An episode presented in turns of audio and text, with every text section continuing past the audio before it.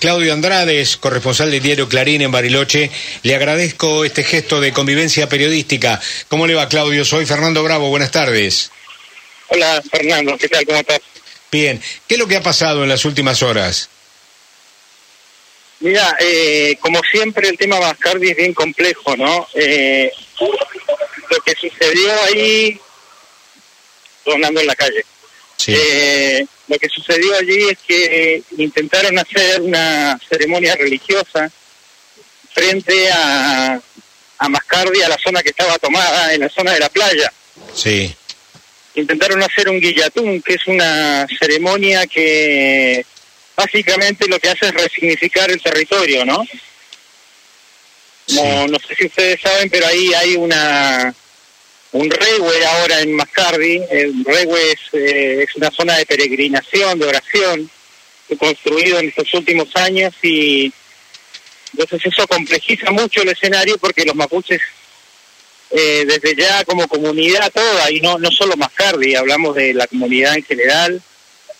eh, tienen casi la obligación de ir al regue y, y peregrinar ahí para ya sea para orar o ya sea para hacer eh, sanaciones. Ellos hicieron un guillatún frente al, a la zona del Regue y eh, según lo que cuentan ellos, como esa es una zona que hoy está bajo el comando, la, la, la fuerza conjunta, el comando conjunto, les lanzaron gases lacrimógenos para que se vayan. El, el problema de esto es que uno de los gases pegó contra un vehículo particular, iba pasando. Eh, y de ahí derivó en piedrazos y demás. Pero digo que es complejo porque, en definitiva, esta gente que estaba ahí de distintas comunidades, no solo la del Lasken y Winkle Mapu, que es la que fue desalojada, sino de otras, estaban ahí. Entonces, eh, hay que tener también eh, un criterio, una, una mensura para evaluar qué está pasando eh, y qué es una protesta y qué, y qué es una ceremonia religiosa, ¿no? claro, claro. Bueno, me parece que atrás de la ceremonia religiosa estaba escondida una forma de manifestación o protesta, es lo que uno puede llegar a interpretar desde aquí, este Claudio. Sí, es una forma de protesta, es verdad, pero también hay que pensar que era un grupo de gente alrededor de una fogata, ¿no? Claro, Eh, y donde había muchos niños, eh, hay- había gente joven, mujeres, adultos, digamos, no, no. Yo, yo te lo cuento esto como, como persona que ha cubierto prácticamente todo el conflicto. sí, por supuesto, te, le- te leo habitualmente en tus crónicas en el diario Clarín, Claudio. O sea, si, si yo pudiera decirte, mira, eso era algo agresivo, te lo contaría. Claro, Eh, el, el caso es que, eh, como te decía, ah, eh, se complejiza porque no siempre, no siempre se va a asistir a un reclamo violento. A veces, ahora que está el regue ahí, estas manifestaciones y estas ceremonias van a, van a ser constantes. Es lo que contábamos el otro día en Clarín, que eh, va a ser muy difícil que esta comunidad no, no intente volver una y otra vez, y no solo esta, otras porque ese lugar se transformó en una especie de la meca, ¿no? Eh, del mundo mapuche, porque es la única, porque es la única eh, machi que hay en la Patagonia. Entonces, eh, ya no es tan fácil como fue hace cinco años, donde había una familia, eh, un grupo de dos familias, eh, que básicamente se habían ocupado un lugar por las malas, ¿no? Ahora se ha, se ha instalado otro tipo de, de escena, de situación, se parece más a lo de Chile.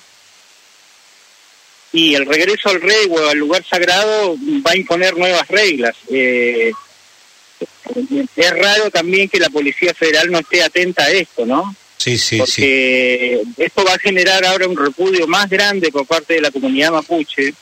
El, el conflicto se va a atomizar, va, va, se ha atomizado, no es algo que diga yo, ya ha habido ataques por todos lados. Eh, y amerita una instancia de diálogo en medio de la de esta escalada de violencia, porque si no esto esto se va a parecer cada cada vez más a Chile y ya sabemos lo, lo difícil que la tienen del otro lado, ¿no? Sí, sí, yo sinceramente lo visualizo al tema como lo estabas planteando vos, Claudio. Eh, efectivamente es un conflicto que ha llegado para quedarse. Bueno, ha renunciado una ministro por este tema de, de, nada más ni nada menos. Hay una crisis política grande dentro del gobierno a propósito de cómo se ha actuado. Y obviamente eh, la situación no está para resolverse en el poco tiempo. Y las dos, las dos partes efectivamente no tienen ideas ni claudicar, ¿no? Ni los vecinos, el gobierno ha dado un paso del cual ahora no puede retroceder y los mapuches se van a poner cada vez más eh, virulentos, buscando concentraciones de este tipo, pero generando, digamos, un clima de inestabilidad. Al menos es lo que uno puede ver de, desde aquí por todo lo que lee y por todos los testimonios eh, que va que va recogiendo, ¿no? Bueno, no hay, no hay nuevos detenidos igualmente, Claudio. No, ahí hay una situación muy rara, ¿no? Porque detuvieron a siete mujeres, eh, permanecen detenidas, eh, y en un momento afloró, trascendió, porque hay que, hay que, hay que recordarle a la gente de que la justicia ha hablado poco y nada, ¿no? O sea, los periodistas nos estamos, estamos trabajando sobre supuestos, sobre trascendidos, pero oficialmente lo que afloró de ese, de ese desalojo del martes pasado es que habían detenido a tres varones, lo cual finalmente nunca nunca se ratificó, no se refrendó, no no sabemos si esos varones realmente estaban detenidos o se referían a adolescentes. Claro, claro, Bueno, ¿por, qué digo esto? Porque los líderes del, de, la, de la toma original del año 2017, ninguno de esas personas fue detenida. Eh, detuvieron solo a, las parejas o a las mujeres que estaban allí. Claro, los protagonistas directos están refugiados en la montaña. Claro, y, y, suena extraño, eh, la jueza envió a las mujeres a Ezeiza, ¿no? Y un jueves, y un sábado las hizo volver.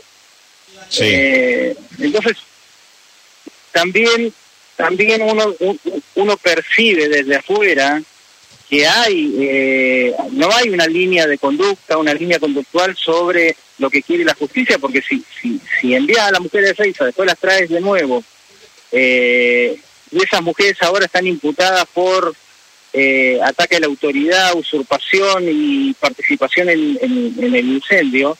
Me imagino que tendrán pruebas para eso. Claro. Claro, claro. Porque realmente si no es un es un circo, ¿no? No es un espectáculo porque digamos, yo que he estado años ahí y, otros colegas que han estado años preocupados por este tema, realmente yo no encuentro cuáles son los elementos de prueba para con las mujeres.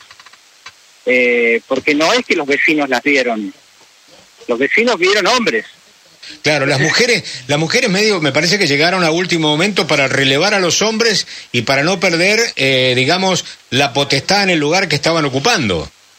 Claro, o estaban ahí, pero difícilmente, o sea, si hubieran visto mujeres, desde el principio el testimonio habría sido eso, había 10 mujeres, 7 mujeres, eso, eso no son los testimonios, los testimonios son que había varones, claro. encapuchados, hombres, jóvenes.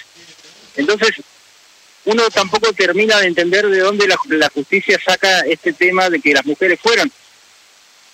Vuelve a, complicar más el escenario porque uno, yo pienso que la, pienso, creo, que la justicia debe ser recta para todos, ¿no? Para uno y, lo para que pasa, Lo que pasa, lo que pasa es que las mujeres, ¿por qué están involucradas? Porque fueron los que encontraron ahí. Entonces, Claro. Eh, las encontraron ahí, los tipos no estaban, los tipos en un gesto que me parece que también tiene que ver con alguna cierta cobardía, pero dejaron a las mujeres sabiendo que son, primero y principal, más indefensa, pero también un material o, un hecho, una población mucho más sensible de manejar que de pronto a ellos.